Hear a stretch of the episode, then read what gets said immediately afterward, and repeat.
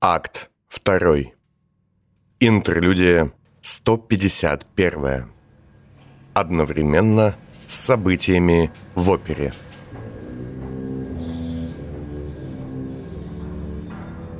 Войцех Грабов спустился на лифте в помещение временной лаборатории в застенках, внимательно изучая письмо со штампом компании «Джипсов». Ладно, Эштон Стефан, как вам угодно. Странно. С чего бы они? Сбросив грязевик на ящик, Войцех оглядел большое и темное помещение склада. Там и тут гулко работали машины, по стенам во мгле ютились трубачи, а в стерильном блоке, в котором еще недавно проводилась операция по подготовке новых вместилищ для двухголовых близнецов, тускло мерцал свет. Убрав письмо, Войцех выкатил из темноты каталку с одной из сестер, что была добыта для его опытов, и остановил ее возле массивной капсулы с доктором Энглом внутри. Ну что, кто проголодался? Сказал ученый, взял со стола нож и стал медленно водить им по шее девушки. Кто хорошая девочка? Кто хочет смерти сестрицы? Спросил он, поглядывая на капсулу. Датчики не показывали никакой реакции. Войцех немного нахмурился, что-то подкрутил в настройках интерсхемального блока и, вернувшись к спящей девушке, стал осторожно резать кожу на ее шее. Ать, ать. Нет, она у нас еще поживет. Сначала нужно сделать дело. Никаких сигналов из капсулы с Энглом не было. Резак не возбудилась, не стала источать импульсы звона. Что это? И Войцех наконец понял, в чем дело. Показатели демонстрировали пиковую активность визитера. Нет, нет! Войцех подбежал к стене и схватил Акустон. Это Грабов, моя невеста. Где она? Что? Да в рот газопровод! Он швырнул трубку в стену и оказался возле капсулы раньше, чем та повисла на проводе. Эй, сука, что ты творишь? Закричал он, ладонями стуча по корпусу. Ты же должен был явиться и забрать ключ. Не убивать! Не убивать, слышишь? Машина молчала. Так, ну ладно. Войцех, немного выдохнув, повернулся к панели управления и, задумавшись буквально на секунду, потянул на себя рычаг подачи экстренной амнезиативной суспензии. Эй, эй, работай! Гальтон! Вот сволочь!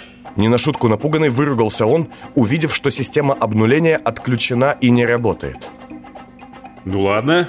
Кама, держись! Войцех метнулся к стене, снял с нее огромный пожарный топор, который едва ли мог поднять, и занес его над толстым шлангом подачи витальной эмульсии. Простите, доктор Энгл! Грабов, даже не думай! Понт возник за его спиной и схватил топор. А! Пусти! Стой! Пусти ты! Ты не понимаешь, что делаешь, сволочь! Нет! Нет! Войцех пинком ноги отбросил Понда. Отвали! В тот же миг один из трубачей отделился от стены и рискующим неуверенным шагом направился к ним. Он ее убьет! Да плевать на нее! Одной больше, одной меньше, найдешь новую! Грабов замер, занеся топор, и его лицо мгновенно изуродовала злость. Что ты вякнул? Он развернулся к Понду, который теперь испуганно поднял руки, отступая. Не кипятись, щенок! И Грабов со всей силы всадил в плечо Понда тяжелый топор. Тот мгновенно подломился и рухнул на пол.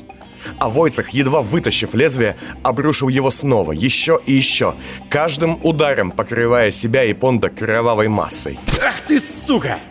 Сволочь! Погонь сраная! Думаешь, на дом тебе все вертится? Думаешь, раз ты можешь Баклисом управлять, так ты главный! Ты ничтожество! Ты труп! Карикатура! С этими словами Войцех сел, едва не упав на пол, и отбросил топор в сторону, не в силах больше держать его. От физического истощения, наступившего за несколько секунд, его дыхание сперло, и втянуть воздух он смог далеко не сразу. Что? Залепетал он, схватившись за голову, словно его ударило тяжелейшим похмельем, и потерял сознание. Что? Только и смог вымолвить он через полчаса, когда открыл глаза. Все его лицо было покрыто запекшейся кровью. Все хорошо. Проверь. Голос Понда послышался рядом. Он сидел на стуле Грабова, покручивая в руках трубку, что юный ученый в последнее время часто курил, и улыбался. Войцех даже не сразу понял, кто перед ним. Моложавый Понт как-то неуловимо, но разительно отличался от своего недавнего пожилого образа. А? А? Вскочив, Войцех буквально рухнул на панель Фу. и увидел, что датчики показывают наличие у визитера ключа, а указания на совершенное убийство цели отсутствуют. Живая. Живая. А ты интересного обо мне мнения, Войцех. Что это было? Спросил Грабов с трудом, обернувшись на Понда. Тот встал, подтягивая к ученому стул. Ты же знаешь, что это было. Сядь, успокойся. Выпей чего-нибудь. С дрожайшей Камилой все хорошо. Поверь мне, как бы я ее не ненавидел, но она моя семья. Я бы не дал делу пойти в кость. Понт похлопал по капсуле с Энглом и в подтверждение своих слов указал на те датчики и индикаторы, которые требовали внимания в случившейся ситуации. Войцех взял блокнот и стал что-то в нем записывать. Вы использовали мой страх и гнев. А кого я рубил тогда? Вашего психимика последнего? А? Нет, ты что? Его, конечно, придется покромсать, но не так грубо. Вон его. Понт кивнул на тело, которое уже успел покрыть черным пластиковым мешком. Грабов встал и, пошатываясь, подошел ближе. Твою мать, это же... Это трубач. Ну, товар не штучный. Сказал Понт, с улыбкой окидывая взглядом большое складское помещение. Из темноты на него отовсюду взирали бесстрастные мутанты. Вы идиот, Понт! А вот так не надо. Ты такое не говори. Да что с вами? Грабов не на шутку испугался. Впрочем, в тот момент он и сам не знал, что его волнует сильнее. То, что он убил трубача, или то, почему он это сделал. А затем его взгляд наткнулся на окровавленный топор. А как я смог? Ас! Мои руки. Мышцы у него и правда соднили, а суставы горели. Страх и гнев – лучшие двигатели. Все эти матери, поднимающие шкафы, упавшие на детей, убийства во время аффекта, героические солдаты. Вечная формула успеха – паника и ненависть. Принцип и структура мне ясны. Но один удар, и он бы меня убил. Я бы не дал. К тому же ты нужен Гальтону, и они это знают. Считайте это производственным несчастным случаем. Кстати, а где он? Наш Мольберт. Он... А, он поехал проверять, что джипсы раздали Нованов всем вторым людям государства. Грабов, медленно пошатываясь, подошел к умывальнику и стал стирать с себя кровавую корку. Никого не удивит такая избирательность? Это стандартная практика. Когда в новинке уверены на 100%, ее дарят сразу лордам и главам комитетов. Но если есть сомнения, как в свое время с трансляторами, то пробники дают их замам и секретарям. Так, вы меня сбиваете. Ненадолго прервавшись, он, не выключая воды, снова что-то записал и продолжил мыться. Вы же буквально трансмортер на ножках. На минимальной мощности. Но как вы так доловкались? Годами. Я так выживал. Ой, давайте без пафоса, я серьезно. Для столь глубокой интеракции нужна практика. Фу, вот жесть. Грабов поглядел на кусочки плоти, застрявшие под его ногтями. Ну почему у меня нет мизофобии, а? Позорище. Выключив, наконец, воду, он накинул на голову дешевое полотенце и сел за стол, глядя на Понда, который, вальяжно прогуливаясь вокруг, всем видом источал благодушие и безразличие. Слушайте, Понт, вы вызываете у меня восхищение и омерзение в пиковых формах. Сдвиньтесь уже куда-нибудь, а? Ты хочешь знать, как я этому научился? А тобой движет любопытство или научный интерес? Хотя я уважаю тебя за то, что в твоем случае это одно и то же. Ладно, слушай. Бывший глава изымателей обернулся и посмотрел на Войцеха пристально. У меня с детства был крайне невротический характер. Взрывной. Сейчас и не скажешь, но... Знаешь таких людей, которые все время ходят, когда говорят, трясут ногой, кулаком в ладонь стучат? Да, навидался среди степняков студентов. И в Гармите, и в Гарисе. Но по вам и не скажешь. Понт вновь улыбнулся, а затем мгновенно исказился, словно его как рисунок смазали. Че ляпнул, а? Че ты там пищишь, тонкожопик межеумный? Грабов, пораженный таким внезапным превращением, отвернулся, занервничав, и замахал рукой. Ну все, все. Очень он не любил таких вот людей. И в его студенческом прошлом было много неприятных историй о конфликтах с ними. Это я такой был. Точнее, я такой есть, только... Понт закурил. Войцех тут же рефлекторно потянулся за трубкой и тоже зажег спичку. Я вечно был на взводе. С ножом в голенище, разбитые костяшки, плечи подняты, сплошной нерв и спазм. Это мешает жить.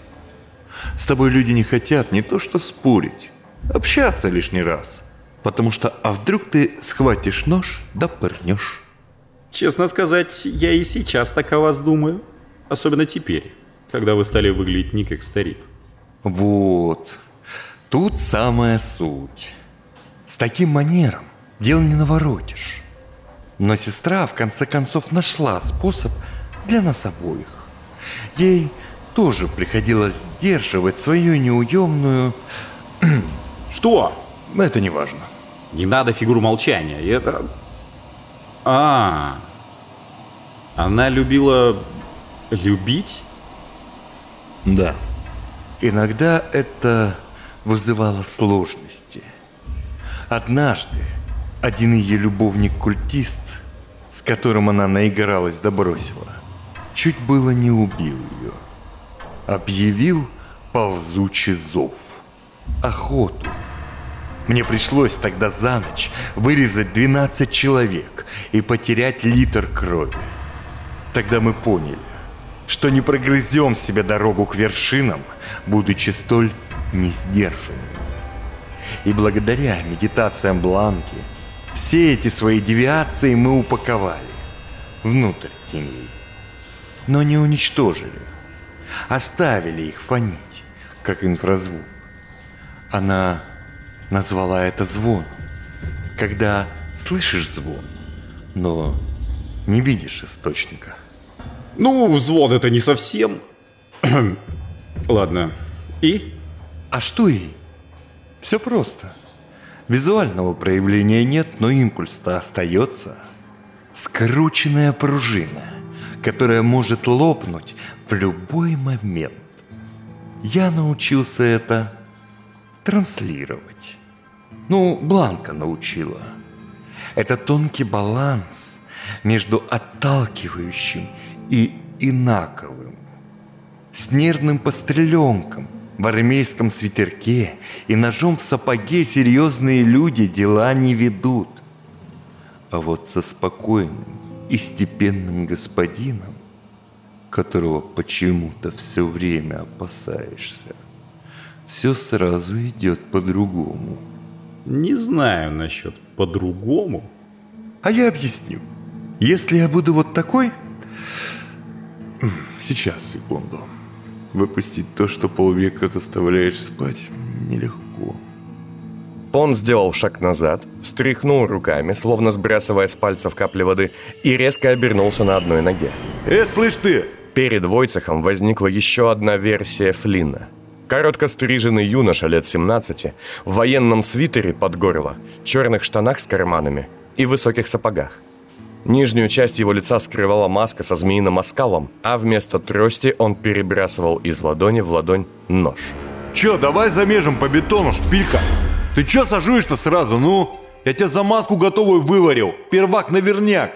Да, сейчас стошнит.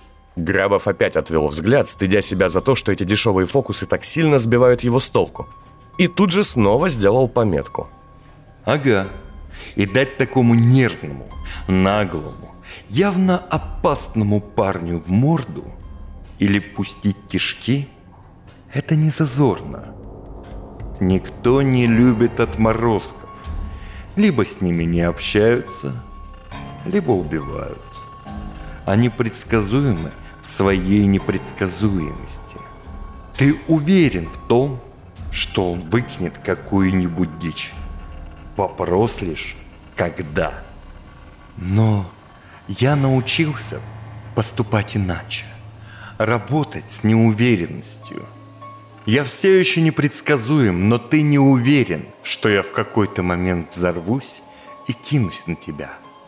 Твой дискомфорт остается, но начинает тебе казаться не внешним, а внутренним.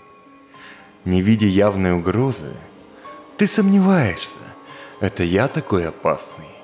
Или всего лишь ты такой трусливый? А трусливым никто быть не хочет. Закончил понт, и Войцех только сейчас заметил, что он уже не стоит по другую сторону стола, а нависает за его спиной, положив руку на плечо. Вот скажи мне, что ты сейчас думаешь? И я думаю, как далеко лежит скальпель, и как быстро вы можете рассечь мне глотку, если в вашей безумной башке что-то перещелкнет. Понимаю. Но ты не убираешь его и не хватаешься первым. Иначе может оказаться, что ты просто паникер. Правда это потрясающе? Да что вас? Войцех, не выдержав, вскочил, сбрасывая руку Понда, и отошел на шаг, не на шутку взвинченный. Вот что? Что значит эта фраза, а? Потрясающе. Давайте еще, походите вокруг меня. Это такая затравочка, показывающая, как вы осмысляете все сказанное, и при этом демонстрирующая мне, что я не более чем некий объект изучения. Если не вивисекции... Тише! Он стукнул тростью по полу.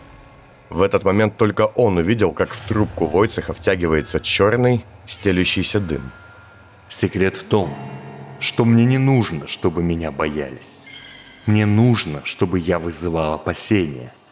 Страх и гнев. А следом надежда и смелость. Давай я тебе покажу. Он вновь указал Войцеху на стул, а затем кивнул на медицинские инструменты, что лежали на тумбочке неподалеку. Дай мне скальпель.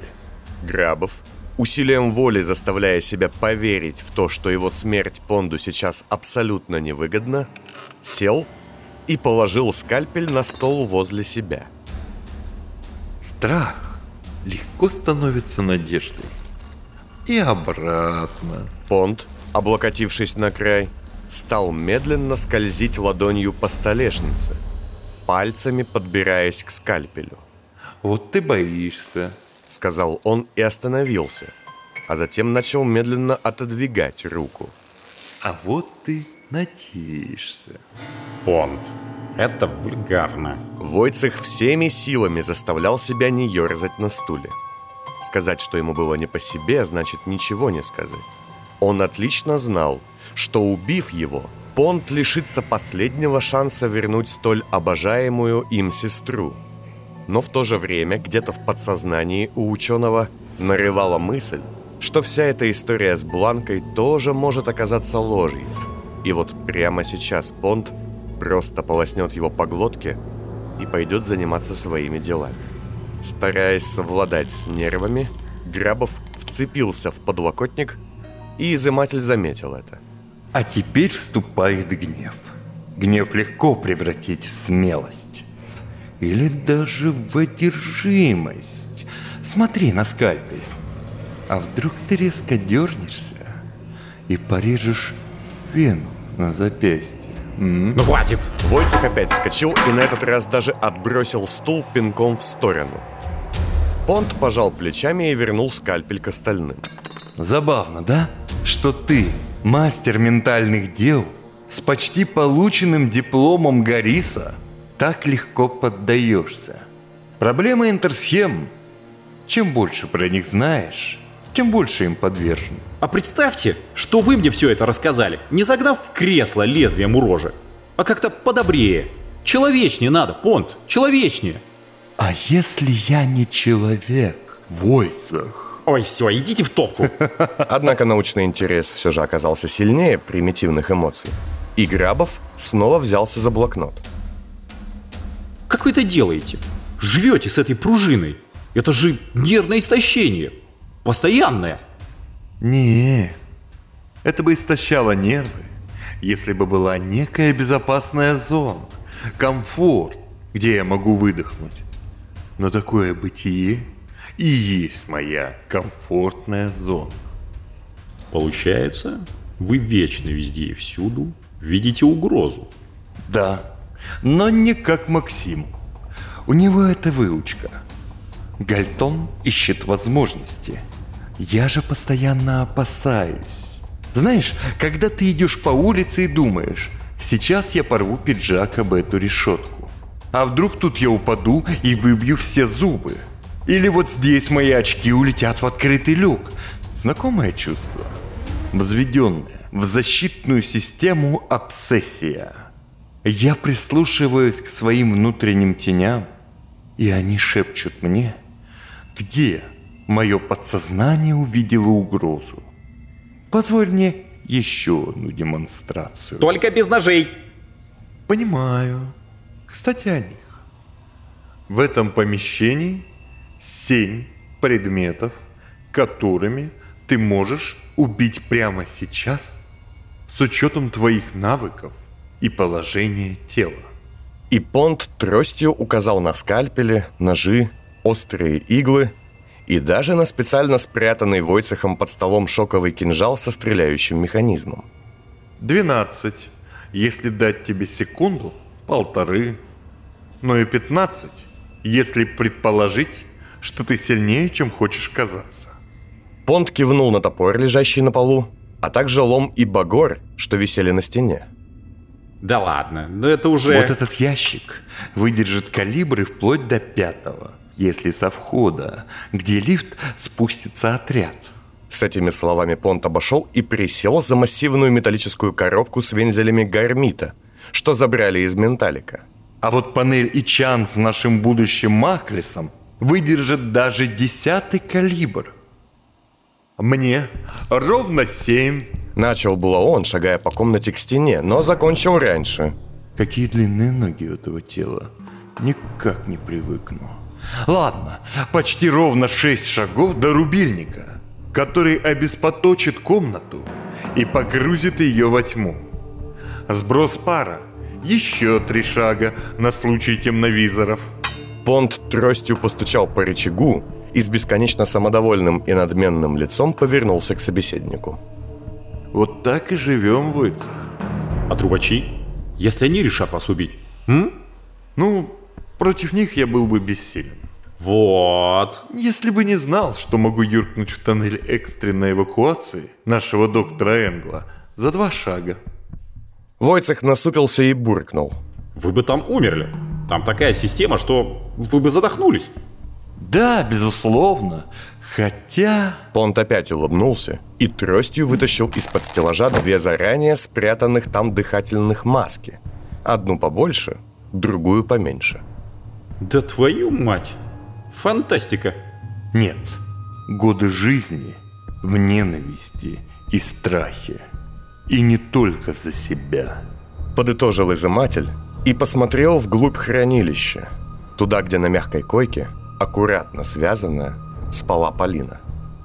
Получается, вы не пробуждаете в людях страх или гнев. Вы делитесь своим. Да, те эмоции, что я могу заставить человека испытать, это те эмоции, что я уже испытывал. Я начинаю переживать их, когда ищу подход к человеку. И точно знаю, что он сделает в том или ином случае. Нервозность, хорошее настроение, даже тоска, они заразны. Ты сам знаешь, как взвинченный тип в компании друзей быстро меняет настроение остальных. Я лишь умею работать с этим тоньше. Но если вы весь такой комок нервов, то как вы допустили, что вас все же смогли убить? Доверился. Единственный раз. Женщине, которой безоговорочно верила сестра. Камиле? Нет, конечно нет. Той, из-за которой вокруг так много дурных стихов. Войцех все же подобрал стул, отряхнул его и сел за стол. Кое-что во всей этой откровенности его смущало. Была в ней какая-то фальшь, однако при этом Грабов точно знал, что Понт ему не врал. Ну, а... А что это вы мне как на духу все выдали, а? Если паранойя – это ваша жизненная кредо. В этом и проблема. Раньше я бы никогда этого не сделал. Это мой секрет, мое оружие. Но сейчас все иначе. Теперь твой восторг мне ценен. Я начал любить восхищение, как и ты. Но в отличие от тебя, я знаю, что гордыня – это болезнь. И мне нужно лекарство. Грабов покачал головой и стал снова что-то писать, задумавшись. Понд же подошел к стеллажу за спиной ученого и взял в руку пустой металлический цилиндр. Есть единственный человек, хотя человек это весьма громко сказано, кто обращает мое же против меня. Кто? Фиц? Фиц, Фиц. Корм для птиц. Да. Этот ублюдок с его поехавшей крышей... А, он влияет на меня, просачивается. Понт поставил цилиндр на стальной диск, лежащий на стеллаже. Вся эта показуха, пафос, горделивость. Раньше я таким не был. Иногда я даже не могу отличить, где мои мысли, а где его. Следом он повесил на тот же стеллаж под цилиндром пластиковый мешок, а возле прислонил стальной пруд. Войцех, не глядя на это, сосредоточенно делал записи. Я потратил полчаса, полчаса в припадке хвостовства и рассказал тебе, Грабов, свой особый секрет. Из-за его манеры. Он как зараза, Войцех. Зараза не думает о том, что разрушает тело, в котором живет. Ей нужно лишь само разрушение. А мне же нужны твои таланты, чтобы ты создал для меня защиту. Понд беззвучно подложил под цилиндр донышками наружу две зеленые бутылки из-под аппаратного спецсостава и вернулся к Войцеху. Потому что если я не смогу в полночь с ним совладать, ты знаешь, что он явится и за тобой. Понд кивнул Войцеху за спину на стеллаж. Тот обернулся и увидел стоящего в темноте Фица. Одним движением выхватив из-под стола шоковый кинжал со спусковым механизмом, Грабов выстрелил лезвием в силуэт. Ядовитый клинок впился в металлический цилиндр. Две зеленые бутылки, которые ученый принял за стекла очков, упали на пол, а следом на все это свалился пластиковый мешок, напоминавший плащ. Меня нужно опасаться, Войцех, а его бояться. С мрачной улыбкой подытожил Понт, похлопав Войцеха по плечу. Тот, белый от испуга, молча встал, деревянной походкой отошел к личному шкафчику, вытащил оттуда пачку успокоительных и запил их несколькими глотками из фляжки. Затем, немного постояв с закрытыми глазами, он глубоко вздохнул, обернулся к Понду и, изучающе глядя на него, сказал Так это все взаимный сдвиг, как у меня с Грабовым. Вы... Грабов подошел к изымателю и уставился на него, словно видел впервые. Перед молодым исследователем стоял не опасный и непредсказуемый человек, в любой момент способный без тени сомнения совершить что-нибудь чудовищное. Войцех смотрел не на живое существо, а на набор травм, патологий и защитных реакций психики, сплетенных годами в великолепный механизм. Из напуганного обывателя, опасающегося заразы, Грабов наконец превратился в ученого, с восторгом наблюдающего в микроскоп за циклом жизни смертоносной бактерии. Понт, вы восхитительны. Это не совсем то, что я ожидал. Но спасибо. Понт, немного удивленный таким выводом, пожал плечами, а Войцех тут же зашагал к холодильной камере, в который еще с вечера, после внезапного озарения от услышанного в лекции, хранил некий новый препарат. Знаете, у меня есть для вас кое-что любопытное. Благодарность за уникальное знание. Небольшой подарок. Не люблю подарки. Они обязывают. Так, ну часто выключите режим параноидального злодея. Я не злодей, я... Вот видишь, это его манера. Войцех вернулся от холодильника, положил на стол небольшой инъекционный блок и взял Понда за плечи, чем искренне удивил того. А после абсолютно бесстрашно заглянул изымателю в черные стекла очков и тихо сказал. Выдохните. Вы не Фиц. Ему не заполучить ваше сознание. Вам сколько уже? За 70? Этому сопляку и полгода нет. Боритесь, Понт. И обманывайте. Некоторое время они стояли молча, однако потом Войцех, ощутив какую-то неловкость, обернулся к столу и подхватил прибор. Так, вот, держите. Как раз и протестируем. Вас в целом не жалко. Что это? Спросил Понт, оглядывая вещь. Назначение он знал, а вот содержание ему было неизвестно.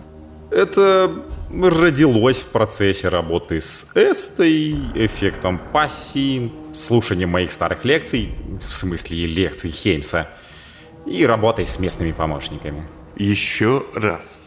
Что это? Это сомогипнотический фоботоник. Название идиотское, но я пока над ним не думал.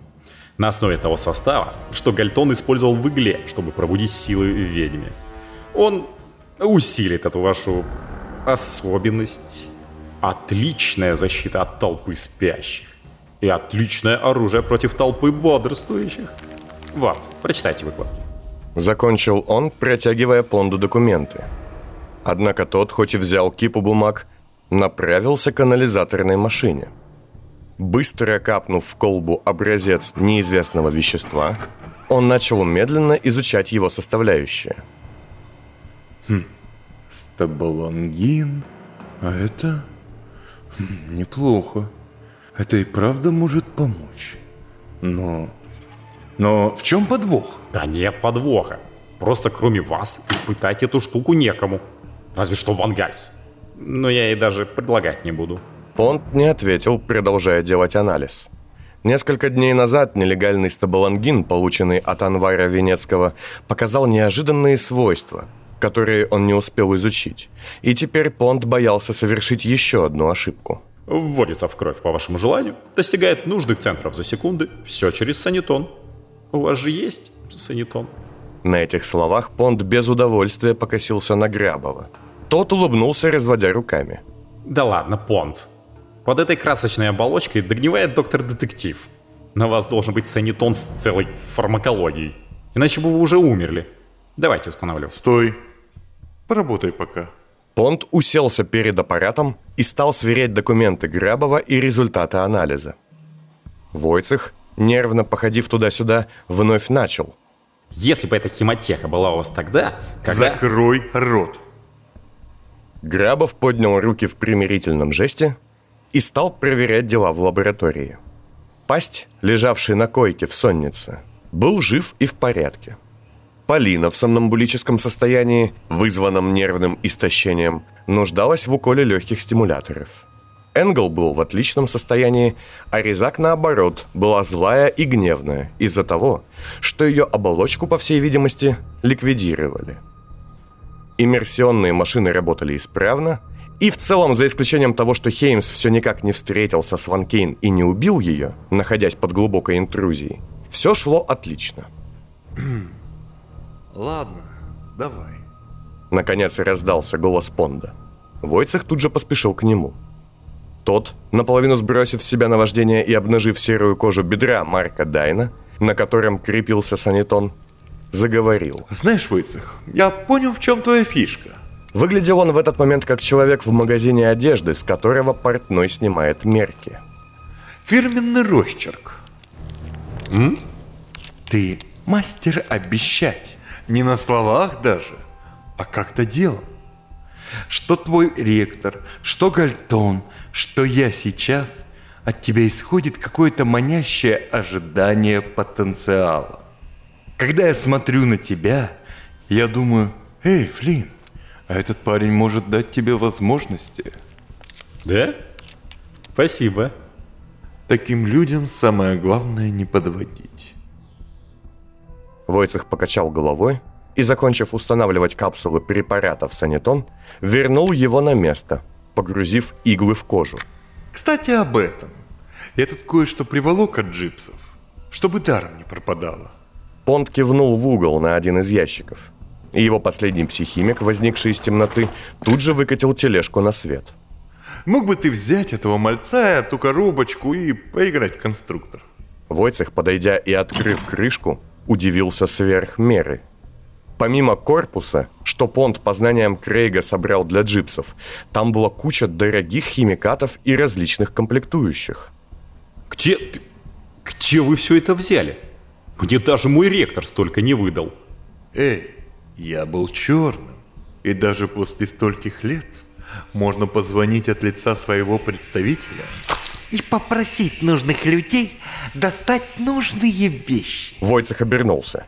Там, где только что стоял Понт, опираясь на очень высокую для него трость, покачивался Януш. Страх, гнев и репутация, Войцех.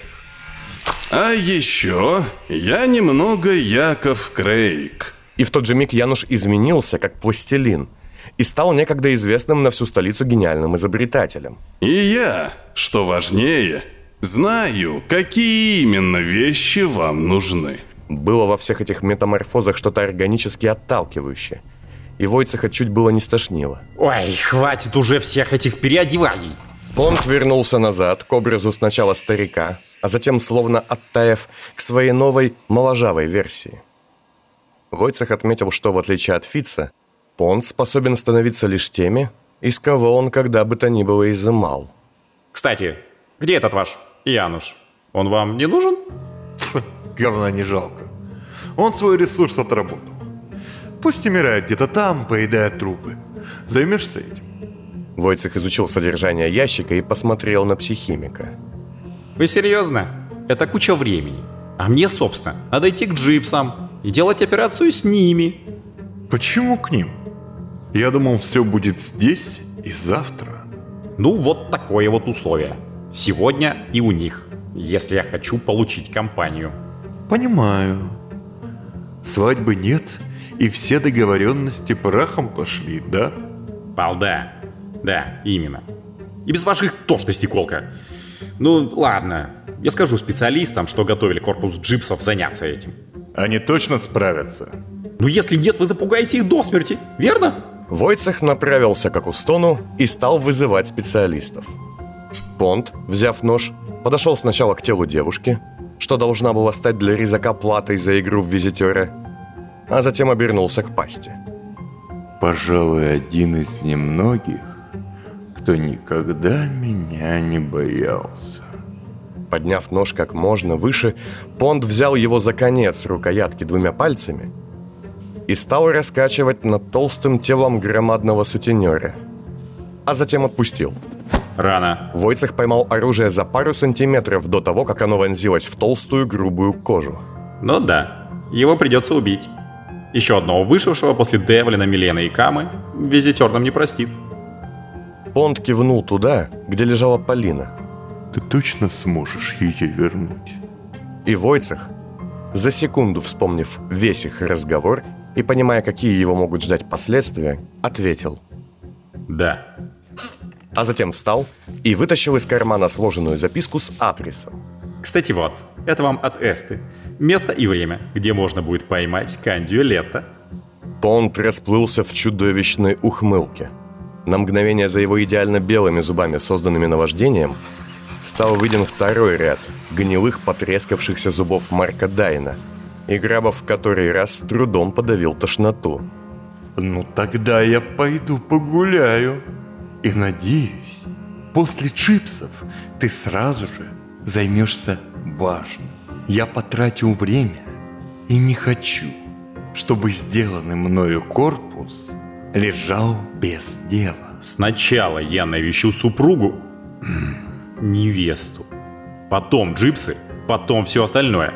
Войцех, Начал Понт, поворачиваясь к ученому, но тот бесстрашно шагнул к нему вплотную и уставился в отражение собственных глаз в очках изымателя. Флинн, мне нужно объяснять вам ценность близких. понимаю. Понт посмотрел на капсулу с Энглом, затем на каталку с Полиной и кивнул. Мы все привязаны к ним. Намертво. Когда Понт ушел, Войцех вытащил фляжку, сделал еще пару добрых глотков, закурил трубку и подошел к Акустону. Мольберт, это мастихин. А вы знаете, что наша клякса – это всего лишь отражение?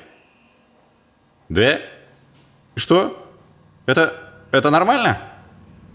Планы не меняет? Хорошо, как скажете. Так, вы, у нас еще одна пересадка мозга. Надеюсь, последняя. Этими словами Войцех встретил своих помощников, выданных ему ректором Академии, и указал на ящик, а затем подошел к капсуле с Энглом. Еще раз, ты. Хотя... В целом делай уже что хочешь. На остальных плевать. Он подхватил нож со стола и, покосившись на панель, развернулся к спящей девушке. На этот раз индикация эмоций резака отозвалась сразу же, нервно и голодно. На, заслужила. Но без всяких мучений. Войцех раскурил погасшую трубку, в которую тут же стал втягиваться невидимый ему черный дым, переложил девушку в иммерсионный аппарат, обмотав шею пластиковым мешком, и подключил машину. Когда нити натянулись, он полоснул девушку ножом по горлу и обернулся к панели. Датчики пришли в движение, и голодная суть замерла в недрах аппарата в сладостном экстазе. Капкан на Маклиса.